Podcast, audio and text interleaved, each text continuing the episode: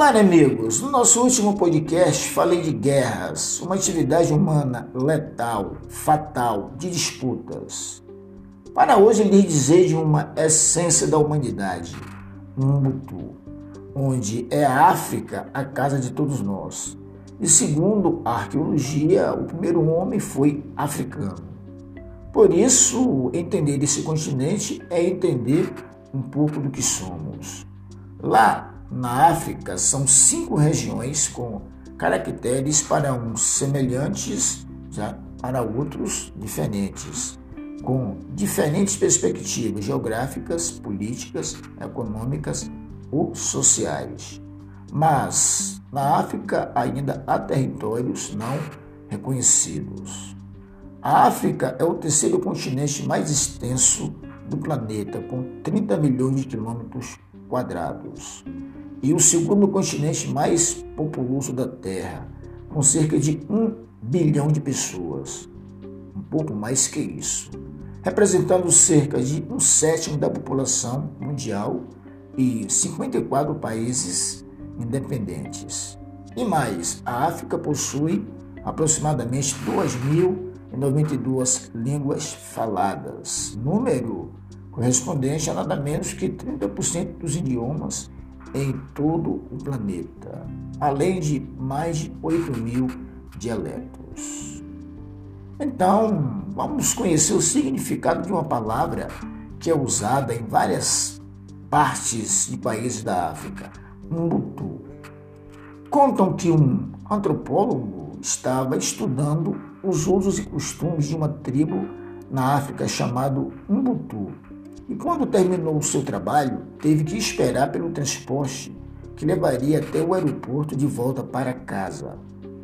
Quando terminou seu trabalho, teve que esperar pelo transporte que o levaria até o aeroporto, de volta para casa.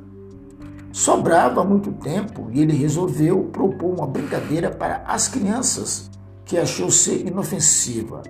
Comprou uma porção de doces e guloseimas na cidade botou tudo no cesto, bem bonito, com laço de fita e tudo, e colocou debaixo de uma árvore. Ele chamou as crianças e combinou que quando ele dissesse já, elas deveriam sair correndo até o cesto, e a que chegasse primeiro ganharia todos os doces que estavam lá dentro. As crianças se posicionaram na linha demarcatória que ele desenhou no chão e esperaram pelo sinal combinado. Quando ele disse já, instantaneamente todas as crianças se deram as mãos e saíram correndo em direção à árvore com o cesto.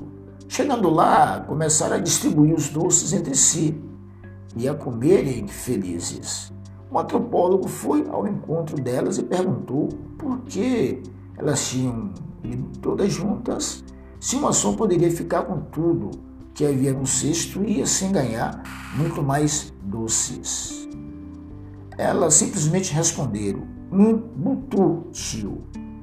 Como uma de nós poderia ficar feliz se todas as outras estiverem tristes? Ele ficou desconcertado.